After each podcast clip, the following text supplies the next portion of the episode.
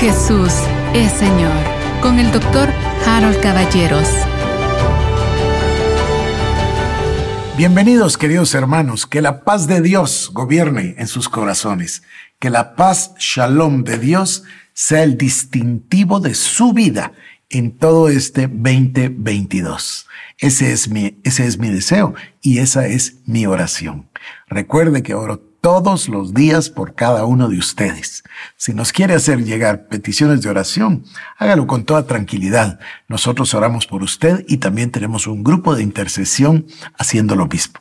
Bueno, estamos, como diría mi cuñada, comenzando a iniciar nuestro estudio sobre la revelación paulina. Pero a mí me parece que para que nosotros podamos en realidad llegar a hablar de la revelación paulina, es imprescindible hablar de esta persona, Saulo de Tarso, luego llamado el apóstol Pablo, que recibió de parte de Jesucristo esa revelación. Ayer comencé contándole que por supuesto él nació, así se dice, en la ciudad de Tarso. Tarso pertenecía a la región de Cilicia. Hoy eso estaría en el sur de Turquía. Asia Menor, se recuerda usted, habría que ver un mapa, es una cosa muy interesante. Pero en fin, Pablo nació en Tarso, que era una ciudad muy cosmopolita.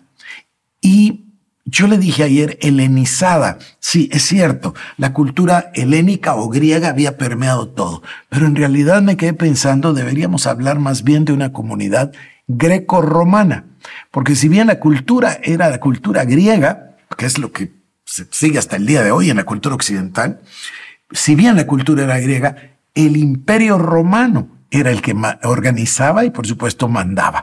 Entonces es más correcto que yo le dijera que el apóstol Pablo nació siendo Saulo judío de una familia judía observadora, lo vimos ayer en el tema de la circuncisión, practicantes, que no solo le enseñaron la palabra en su niñez, sino luego lo enviaron a Jerusalén para que estudiara a los pies del rabino Gamaliel. Es evidente que se trataba de una familia judía practicante, muy practicante, y él además se describe como fariseo.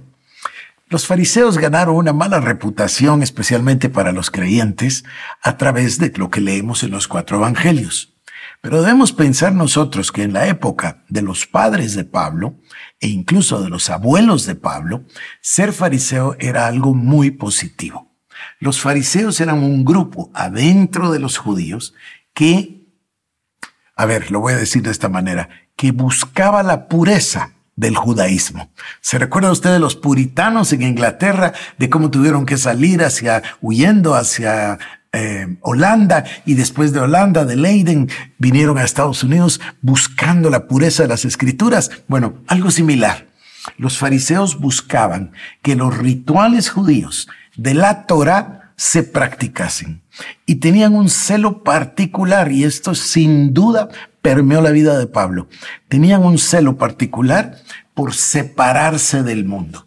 Cuando ellos se vieron inmersos en el imperio romano y se vieron inmersos en otras culturas, tuvieron que aprender como Pablo, políglotas. Pablo hablaba arameo, hablaba hebreo, hablaba griego, latín, y muchas de las personas tuvieron que hacerlo porque era la vida. Tenían que desenvolverse, tenían que realizar su actividad voy a decir comercial, podría ser industrial, eh, etcétera, ¿no? Pablo mismo aprendió un oficio. Había una importante industria textil en Tarso, con pelo de cabra.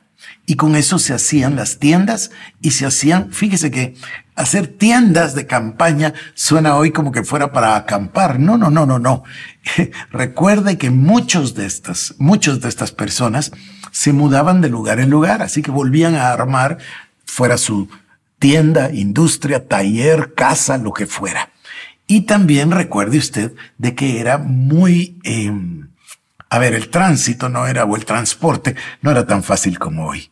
Si usted se iba a mudar a otra ciudad, tenía que establecerse en la otra ciudad. No era cuestión de andar de, de lugar en lugar por las distancias y por los medios de transporte. Pero eso es irrelevante. Regresemos a Pablo. Pablo entonces nace en un lugar cosmopolita, con una cultura imperante en greco-romana, y nace dentro de un grupo de judíos, vuelvo a insistir, practicantes. Es evidente que el padre de Pablo era un hombre de Dios en el sentido eh, apegado a la escritura, apegado a la Torah, eh, apegado a la sinagoga, apegado a las costumbres de los judíos, apegado a la ley de Moisés, apegado a la paternidad de Abraham, etc. Un judío de la tribu además de Benjamín. También es notable y notorio el hecho de que el rey Saúl fuera uno de los ancestros más importantes de la tribu de Benjamín y ese fuera el nombre que el padre de Pablo eh, pone a su hijo, Saúl, o sea, Saulo, eh, eh, como Saúl, ¿no? Así que tenemos a él naciendo en una comunidad judía. Luego, lo tenemos estudiando la Torah de niño, evidentemente, y luego a los pies de Gamaliel. Este llega a ser un hombre aventajado de la ley. O sea, Pablo es lo que hoy diríamos un abogado. Además, es un teólogo profundo. Y además lo tenemos leyendo la escritura desde niño, discutiendo y argumentando con la escritura desde niño. Después lo tenemos estudiando en la escuela de Gamaliel, el más renombrado rabino de la época. Quiere decir que su preparación era una preparación fantástica. Aquí habría que hacer notar, como hace uno de los biógrafos que leí, que por cierto le cuento que leí una, no, leí dos biografías y escuché un audiolibro con otra biografía de Pablo. No quedé satisfecho. No quedé satisfecho. Voy a seguir buscando alguna para podérsela recomendar porque no he quedado del todo contento. Taylor Caldwell hizo un libro que se llama El Gran León de Dios. El libro es fantástico, pero, pero pues es pura imaginación, es una cosa muy lindo, pero es una novela histórica. No, nosotros queremos datos concretos que provengan, por supuesto, de la historia que tiene que recurrir a Josefo y también, eh, por supuesto, a la palabra de Dios. Pero en fin, sigamos. Pablo es un estudioso de la palabra y se convierte en un hombre de la ley en el sentido legal, en el sentido de abogado, se convierte en un teólogo importante que además está viviendo contemporáneamente no sabemos hasta qué punto leyó, pero seguramente que escuchó. Escuchó a los filósofos eh, griegos que estaban trabajando e incluso filósofos hebreos que estaban escribiendo al mismo tiempo que él, es decir, que eran contemporáneos. Seguramente él se nutrió de todo esto. Pero es interesante notar que hay dos o tres ejemplos que marcaron la vida de Pablo y que los podemos ver entre líneas en la escritura cuando él hace aseveraciones tanto de los hechos del Evangelio como de sí mismo. Son tres cosas que yo quiero hablarle. Le voy a hablar de Fineas, hijo de Aarón. Le voy a hablar de Abraham, por supuesto, que lo debía haber mencionado de primero. Primero Abraham, segundo Fineas. Fíjese qué curioso. El tercero viene siendo Elías y el cuarto viene siendo nada menos que Isaías. Entonces, ¿a qué me refiero? Uno de estos casos que me parece muy particular es el de Fineas. Voy a volver a citar el caso de Fineas antes del de Abraham. Por supuesto que usted va a entender perfectamente que Abraham es el padre de la fe y que le creyó a Dios y que el haberle creído a Dios le fue contado por justicia. Esto nosotros ya lo hemos visto y leído muchísimas veces. Pero mire el caso de Fineas, es muy interesante. Números capítulo 25 dice, Moraba Israel en Sittim y el pueblo comenzó a fornicar con las hijas de Moab. Usted recuerda que Dios le había prohibido esto a los hijos de Israel, precisamente para que no se mezclaran con los otros pueblos y pararan, como lamentablemente lo hizo el rey Salomón, adorando a otros dioses, inducidos por sus mujeres. Entonces, dice, moraba Israel en Sittim y el pueblo comenzó a fornicar con las hijas de Moab las cuales invitaban al pueblo los sacrificios de sus dioses. Qué antigua treta de Satanás, ¿no? Antiquísima. Y, el pueblo comió y se inclinó ante sus dioses. Así acudió el pueblo a Baal peor, y el furor de Jehová se encendió contra Israel. Y Jehová dijo a Moisés, toma a todos los príncipes del pueblo y ahórcalos. Ahora ante Jehová delante del sol y el ardor de la ira de Jehová se apartará de Israel. Entonces Moisés dijo a los jueces de Israel, matad cada uno a aquellos de los vuestros que se han juntado con Baal peor. Y aquí un varón de los hijos de Israel vino y trajo una madianita a sus hermanos, a ojos de Moisés y de toda la congregación de los hijos de Israel. mientras lloraban ellos a la puerta del tabernáculo de reunión. Y lo vio Finés, hijo de Eleazar, hijo del sacerdote Aarón, y se levantó de en medio de la congregación y tomó una lanza en la mano y fue tras el varón de Israel en la tienda y los alanceó a ambos, al varón de Israel y a la mujer por su vientre.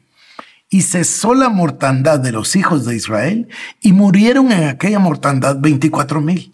Entonces Jehová habló a Moisés diciendo, Finés, hijo de Eleazar, hijo del sacerdote Aarón, ha hecho apartar mi furor de los hijos de Israel, llevado de celo entre ellos, por lo cual yo no he consumido en mi celo a los hijos de Israel.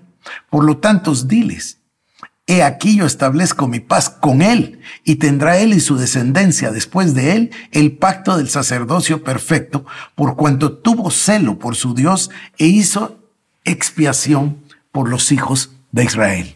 Es muy interesante porque en la versión en inglés dice, dile a Finés que por cuanto tuvo celo por mí, yo se lo contaré por justicia. Es, muy interesante. Aquí la palabra clave es la palabra celo.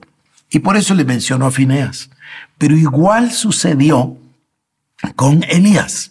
Cuando Elías se enfrenta contra los sacerdotes de Baal, nuevamente, no voy a leerle el pasaje, usted lo puede leer, nuevamente brota esta palabra, celo por el Señor. Y sin duda, estas son historias de la palabra de Dios, historias de la Torá, historias de, los profetas, de, de los salmos, de los profetas, que entraron al corazón de este joven cuando estaba estudiando la palabra. Cualquiera que estudia la palabra con cierta profundidad se va dando cuenta de estos elementos y de estos denominadores comunes. Por eso le mencionaba a Abraham que le fue contado por justicia. A Finés, el celo por Dios, le fue contado por justicia. Y Dios hizo un pacto con él, un pacto para siempre y para su descendencia. Esto es muy grande. Luego tenemos el caso de Elías, exactamente igual. ¿Qué puede haber más grande que Elías? Y luego tenemos nosotros, y esto, esto, conforme vayamos avanzando, lo vamos a desarrollar. Pero tenemos nosotros el entendimiento por las expresiones de Pablo de que él es un gran admirador del profeta Elías, que sigue al profeta Elías y que, yo no voy a decir esto porque sería ridículo, pero nadie lo puede saber, pero pareciera indicar el modo de hablar y el modo de actuar de Pablo que él deseaba ser como el profeta. Y seguramente cualquiera de nosotros, cualquiera de nosotros queremos ser como Pablo. Queremos ser como Pedro. Queremos ser como Juan el discípulo amado. Bueno, entonces si usted es un joven hebreo que lo único que tiene a la mano es el Antiguo Testamento, pues seguramente que quiere ser como Abraham y como Moisés y como Josué y como Elías y como Eliseo. ¿No, no cree usted? Hay cosas que se quedan grabadas en la psique, cosas que se quedan grabadas en el alma y en la mente de una persona y nosotros vemos que Pablo tenía en su mente este caso de Finés, obvio, obvio, ni mencionar a Abraham, también al profeta Elías y también al profeta Isaías. Hay una referencia tan interesante que yo se la voy a leer en el libro de Isaías y se la voy a leer luego en las cartas de Pablo, donde él en un momento se siente el siervo que está perdiendo su tiempo y que no tiene eh, fruto en un momento de, depresión, no depresión, en un momento de desilusión, en un momento de tristeza, él siente que, que el trabajo no avanza porque la gente no cambia lo que él quiere que cambie y, y nos lo deja ver en el Nuevo Testamento usando exactamente las mismas palabras del libro del profeta Isaías. Yo, yo le voy a ir mostrando todo esto, pero lo que quiero es llevarle a usted a la comprensión o al entendimiento de que era una persona sumamente versada en la palabra. Y habían dos o tres ideas más importantes que las otras. La idea predominante es que los rabinos y los estudiosos, los judíos, veían con, ¿cómo le digo yo? Con el mismo interés profético con el que nosotros lo vemos, el libro de Daniel las 70 semanas. Ellos estaban sufriendo en el exilio, ellos eran parte de la diáspora, habían sido eh, sacados de su territorio, después habían venido otros a dominarlos, era una situación muy difícil. Y dentro de esta situación había lo que se llama esperanza. Que por cierto, esperanza y fe la palabra pistis, que significa fe, se la voy a redefinir, porque tenemos que entender lo que significaba esperanza y fe en el tiempo de Pablo, para que ahora podamos entender esperanza y fe en los escritos de Pablo. Las, las ideas o las palabras a veces van cambiando su significado y qué bueno nos va a hacer regresar al original. No lo voy a dejar con la duda, le voy a decir pistis, para nosotros siempre es fe y creemos que es fe en algo. Bueno, en realidad pistis para ellos significaba más que fe, significaba fidelidad, lealtad a un concepto en el cual se creía. Y esperanza no quería decir, ah, tengo esperanza de algo lindo, sino que quería decir, tengo esperanza de que lo que Dios dice es verdad a pesar de mis circunstancias. Es muy interesante, muy interesante. Pero sigamos. El apóstol Pablo entonces era una persona sumamente versada en la escritura y tenía dos o tres elementos que debemos enfatizar. El primero, él es parte de una generación. Taylor Caldwell, por cierto, comienza su libro, que le cuento que es novela histórica, pero lo comienza con los padres de Pablo. Ahí es donde, claro, la novela la parte de la historia es historia, pero la parte de novela es novela. Ella hace toda una eh, creación de un personaje que es la madre de Pablo y de dónde viene y su papá y la casa que compró, pero, pero eso es, eso es novela, eso no es, no son hechos. Sin embargo, ella sí enfatiza una cosa interesante, que el padre de Pablo pertenecía a una generación que estaban atentos, atentos, esperando al Mesías. ¿Y por qué estaban esperando al Mesías? Por las cuentas por las cuentas básicamente del profeta Daniel. Las 70 semanas, los hechos que ellos habían vivido, etc. Pero lo que yo quiero decirle entonces es que en la generación de Pablo había un pensamiento dominante que era la inminente venida del Mesías. De hecho, hay que, hay que llegar a comprender que el apóstol Pablo trabaja exclusivamente con ese propósito. Esa es la meta número uno de su vida incluso para perseguir a los cristianos, porque no quería nada que estorbara la venida del Salvador, la venida del Mesías, como los profetas lo habían anunciado. Claro, ni cuenta se dieron, y aquí voy a decirle esto porque es importante que se lo diga desde ahora, aunque me escuchara repetirlo. Imagínense usted que el problema tan grande del apóstol para predicar el Evangelio y de los demás apóstoles y su martirio y todo lo que sufrieron la persecución, etcétera, se da básicamente porque ellos dicen, ya vino el Mesías, se llamó Jesús, murió y resucitó. Pero había un punto aquí que los judíos está muy difícil de, de tragar ese punto, que es cómo que el Mesías vino y fue crucificado? Maldito aquel que es colgado en un madero. ¿Cómo me vas a decir tú que vino y que fue a la cruz? Claro, ellos estaban esperando un rey que viniera a gobernar el mundo. Eso pasó. En la cruz del Calvario el Señor venció y, y, comenzó a gobernar todo a la creación, no solo el mundo. Y va a venir en su segunda venida y se va a manifestar en su gloria. Pero es muy difícil, piense usted, para un judío de la época, aceptar que el Mesías fue a la cruz. Imagínese pensar que fueron ellos mismos los que lo llevaron a la cruz. No, esto es muy difícil. Nosotros vemos las cosas demasiado rápido. Yo quiero llevarle a usted, aunque me tarde un poco, a considerar estos puntos porque son verdaderamente esenciales para conocer a Pablo y para entender la revelación paulina. Ahora vamos a ir comprendiendo cada vez más, se nos va a ir abriendo el panorama para que lleguemos a entender cómo, por qué, cómo fue que él recibió esta revelación de Cristo. Apenas estoy comenzando mostrándole a usted cómo Cristo preparó a Pablo para que fuera ese instrumento maravilloso en las manos de Dios.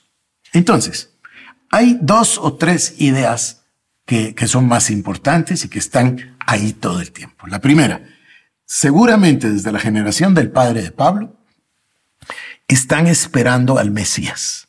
De hecho, el libro de Taylor Caldwell comienza con eh, una charla donde alguien dice, claro que sí, yo vi la estrella, yo estaba en Judea y vi la estrella, y la estrella se detuvo varios días, etc.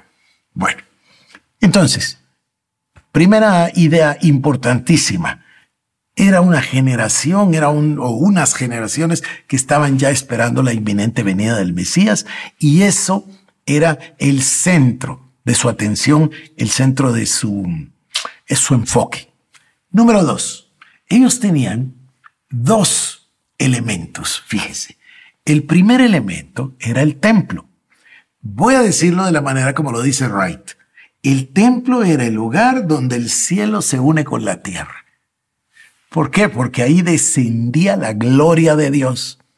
Ya podemos hablar del tabernáculo de reunión, o podemos hablar del tabernáculo de David, o del templo de Salomón. El, tema es el mismo.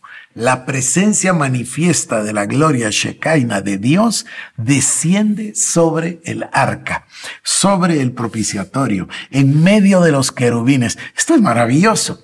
Entonces, me parece que, que, este biógrafo lo hace muy bien. Dice, el templo para ellos significaba el lugar donde se une el cielo con la tierra.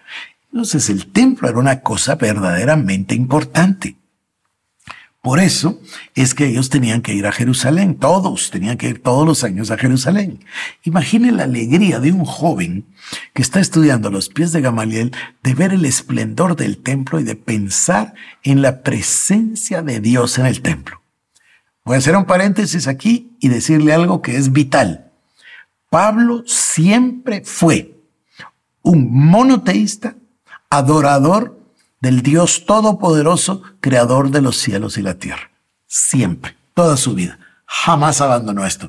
Hay personas, especialmente los de la doctrina del reemplazo, que creen que luego Pablo se cambió de religión y se convirtió en cristiano y se fue detrás de Cristo. No, no, no, no, no, no, no, no, no. Pablo estaba esperando al Mesías, entendido que el Mesías es el Hijo de Dios y jamás dejó al Dios vivo. Nunca igual que nosotros, lo entendió y nos lo explica como Padre, Hijo y Espíritu Santo.